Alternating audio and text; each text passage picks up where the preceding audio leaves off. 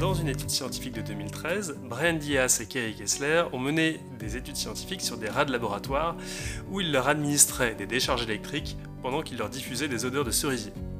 Sans surprise, dès que l'odeur de cerisier apparaissait, les rats étaient ensuite très stressés, même s'ils n'avaient pas de décharge électrique. Mais là où ça devient intéressant, c'est qu'ils ont récupéré le sperme de ces rats-là pour les reproduire, et on s'est rendu compte ensuite que les rats descendants avaient la même trouille dès qu'ils sentaient cette odeur de cerisier, alors même qu'ils n'avaient jamais eu de décharge électrique ou d'odeur de cerisier. Quelque chose s'est donc transmis au niveau de l'épigénétique. Pour l'instant, ce genre d'étude n'a pas été généralisé sur les êtres humains. En revanche, on se doute que c'est gros comme une maison, qu'on va retrouver des fonctionnements à peu près similaires. En tout cas, les psys ont bien compris qu'il se jouait là quelque chose d'important et que les traumatismes des parents pouvaient aussi toucher les enfants par la suite. Et c'est de ça dont on va discuter dans l'épisode d'aujourd'hui. Bienvenue sur la chaîne de Catherine Lapsy, qui a pour but de faire connaître le travail de psychothérapie et de dédramatiser la consultation chez le psychologue. Euh, pensez à vous abonner pour ne rater aucun épisode et aussi pour soutenir notre travail. À partir de maintenant, notre contenu vidéo sera aussi disponible sur podcast, ce qui vous permettra de nous écouter plus facilement de partout, en marchant, en faisant la cuisine, etc. Vous trouverez le lien en description. Maintenant, je laisse la place à Catherine qui va nous parler de l'impact de notre famille sur notre personnalité. La famille, c'est un ensemble de personnes qui vivent ensemble, ou qui ont été élevées ensemble, ou qui font un certain nombre de choses ensemble. Selon les époques, ben, ces familles sont plus ou moins nombreuses, plus ou moins fournies, et donc ont un impact différent sur notre personnalité. La personnalité des personnes notre famille va impacter notre fonctionnement à nous, parce que nous avons besoin, quand nous naissons, d'appartenir à ce groupe familial. Nous sommes des animaux sociaux, c'est-à-dire que nous avons besoin du groupe pour survivre. Et ça vient du fait notamment que nous naissons de manière prématurée. Euh, nous ne sommes pas matures quand nous naissons, contrairement à d'autres animaux qui se lèvent et qui marchent tout de suite après leur naissance. Le, petit enfant, le petit humain ne peut pas marcher tout de suite, ne peut pas subvenir à ses besoins. Il a donc besoin que sa famille, en tout cas les, membres de, de sa communauté qui sont là quand il arrive dans ce monde, l'aiment suffisamment pour s'occuper de lui. L'aiment suffisamment pour le nourrir, pour lui préserver du froid ou du trop chaud, et puis euh, l'aime suffisamment pour qu'il puisse s'adapter et survivre en cas de difficulté. Pour ça, il faut qu'il soit aimé. Il va chercher à comprendre comment il peut être accepté, accueilli, quelle sera sa place, quel sera son rôle pour qu'on l'aime suffisamment pour qu'il puisse faire partie de ce groupe.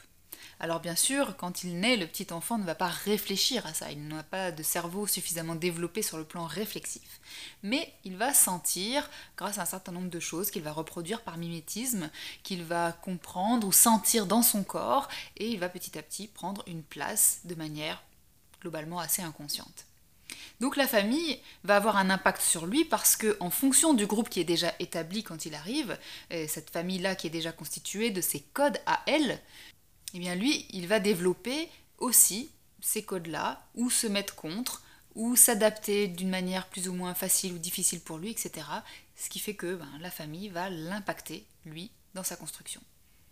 Est-ce que tu peux nous dire quels éléments psychologiques sont transmis par la famille? La famille va donc transmettre à cet enfant qui commence à se développer un certain nombre de codes sociaux, un certain nombre de valeurs, un certain nombre de connaissances, un certain nombre d'outils finalement relationnels pour pouvoir appartenir à cette communauté-là.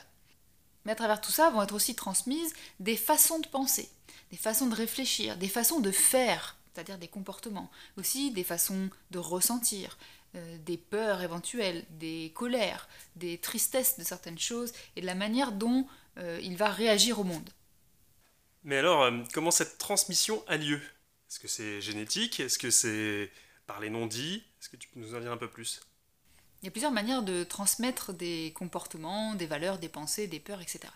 Euh, il y a la manière verbale, c'est-à-dire qu'on va dire aux enfants comment ils doivent se comporter, comment ils doivent penser, comment ils doivent ressentir, qu'est-ce qui est bien, pas bien éventuellement, et, et, quelles sont les choses à faire ou à ne pas faire on va le dire avec des mots de manière tout à fait verbale.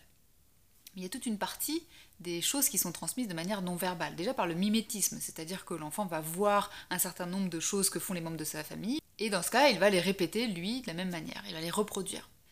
Il y a aussi d'autres manières de transmettre des choses qui sont dans les comportements et non pas par mimétisme mais par euh, non-verbal, c'est-à-dire que quand vous avez peur de quelque chose par exemple, peut-être vous n'allez pas le dire, vous estimez que l'enfant n'a pas à le savoir ou peut-être vous voulez le garder dans votre jardin secret, mais ça va impacter votre comportement.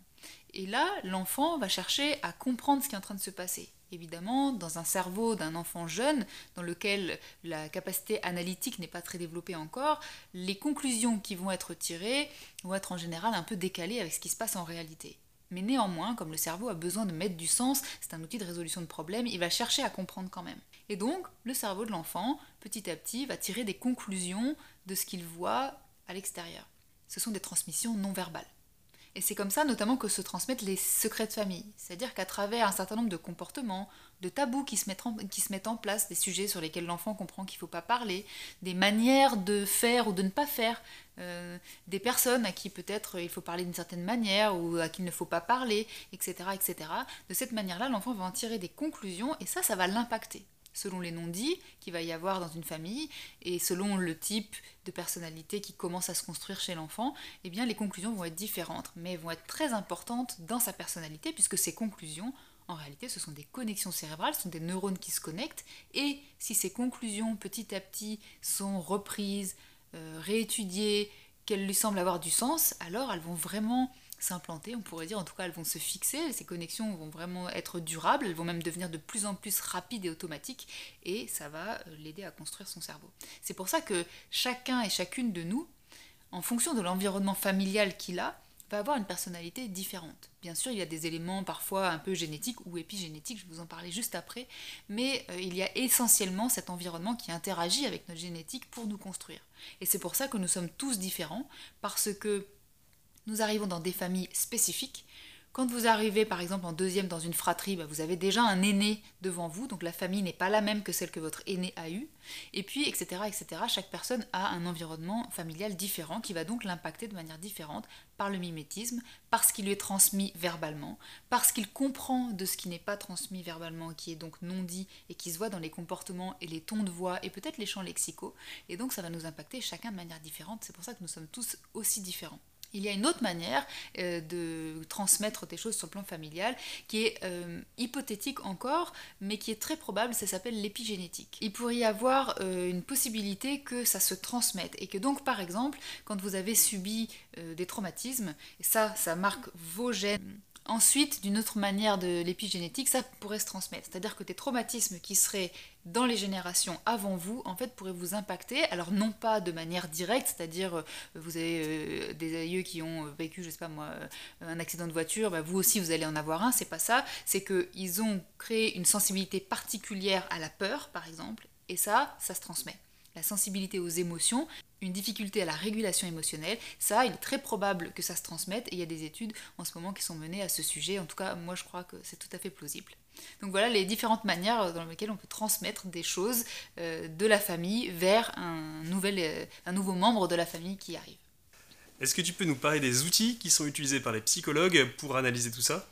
Alors l'outil principal, ça va être ce qu'on appelle le génogramme ou le génosociogramme, c'est-à-dire c'est un arbre généalogique dans lequel on va ajouter un certain nombre d'informations sur les traumatismes, sur l'histoire de la famille, sur les valeurs, sur les devises de la famille, euh, sur les choses dont on parle, les choses dont on ne parle pas, les personnes dont on est le plus fier, qui sont plus isolées, etc. etc. Et c'est toute une analyse qui peut se faire en psychologie transgénérationnelle, c'est-à-dire en psychologie des générations finalement, en systémie familiale notamment.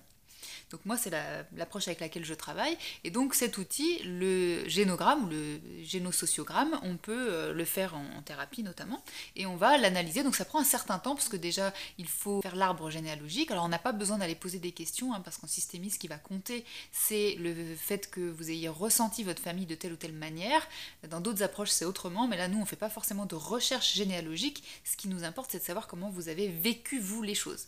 Donc même quand vous ne connaissez pas euh, très bien votre famille, on sait tout à fait travailler euh, avec, euh, avec ça dans le, dans le génogramme. Et donc ça, c'est l'outil. Mais ensuite, la psychologie transgénérationnelle, en, systémie familiale, c'est vraiment la manière dont on va comprendre comment cette famille, l'histoire de cette famille et de chacun des membres de cette famille, comment les loyautés familiales, euh, comment les modes de fonctionnement de cette famille vont impacter votre construction à vous.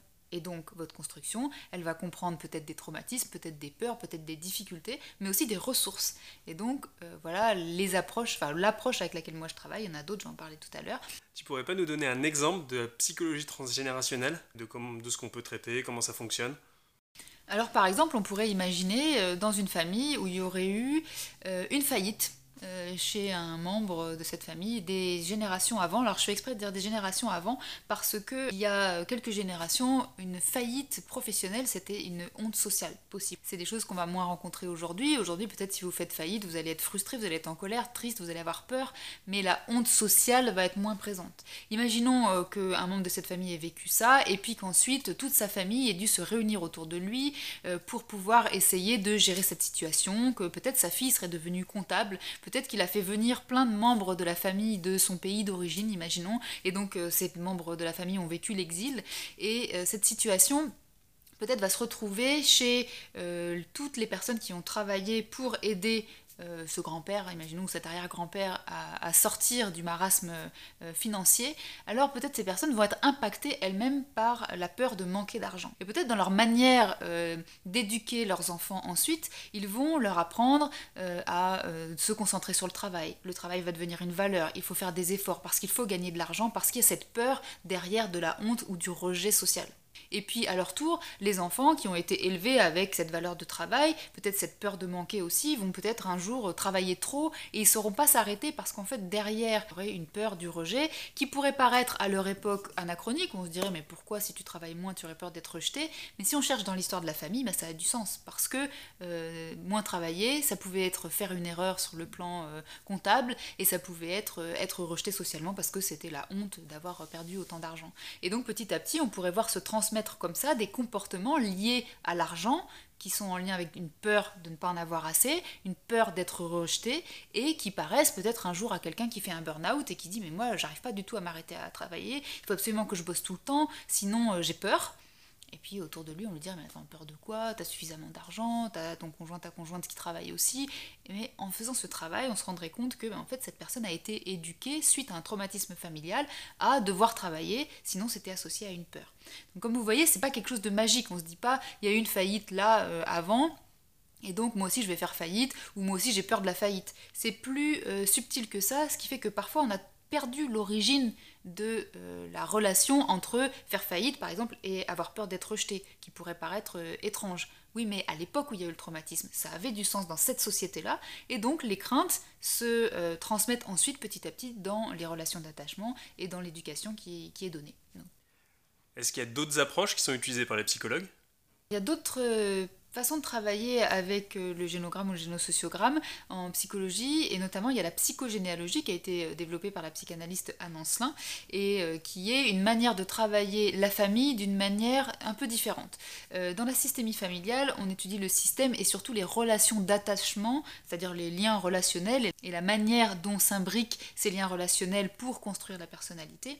Il y a d'autres manières de faire, et en psychogénéalogie, il va y avoir quelque chose que moi je trouve un petit peu plus ésotérique, en tout cas c'est beaucoup plus psychanalytique que parfois un petit peu spirituel. Par exemple, Anne Ancelin, dans ses livres, elle va pouvoir vous dire que cinq générations avant, vous pouvez avoir un arrière-grand-père qui a été gazé pendant la guerre de 14, et donc cinq générations plus tard, vous avez un enfant qui a de l'asthme en lien avec cette situation euh, traumatique d'avant. Moi, je ne crois pas à cette manière de voir les choses, donc je ne travaille pas avec cette approche, mais si ça vous parle, euh, sachez que c'est une approche qui existe aussi, qui serait peut-être un peu plus symbolique. Je trouve que ça a une dimension spirituelle qui, c'est pas qu'elle soit inintéressante, c'est que pour moi, sur le plan scientifique, elle n'est pas du tout étayée et j'ai besoin pour moi pour travailler dans mon approche de choses un peu plus scientifiques. Or, euh, en ce qui concerne les liens d'attachement, là il y a des recherches qui sont faites pour voir comment ça fonctionne, comment euh, ça nous impacte, même sur le plan biologique, et donc ça a plus de sens pour moi. C'est pour ça que moi je ne travaille pas avec cette approche, je ne vois pas les choses d'une manière que je trouverais un petit peu trop magique.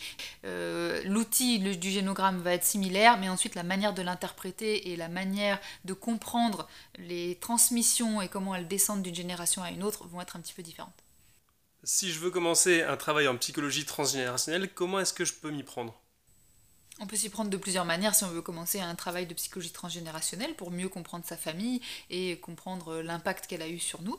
Euh, il y a des livres là-dessus, à ce sujet. Vous pouvez lire en systémie familiale plein de livres qui, en général, vont vous parler euh, de la transmission, des, loyautés familiales, des liens entre les membres de la famille. Euh, vous pouvez lire Anne Ancelin si vous, aimez, si vous aimez la psychogénéalogie.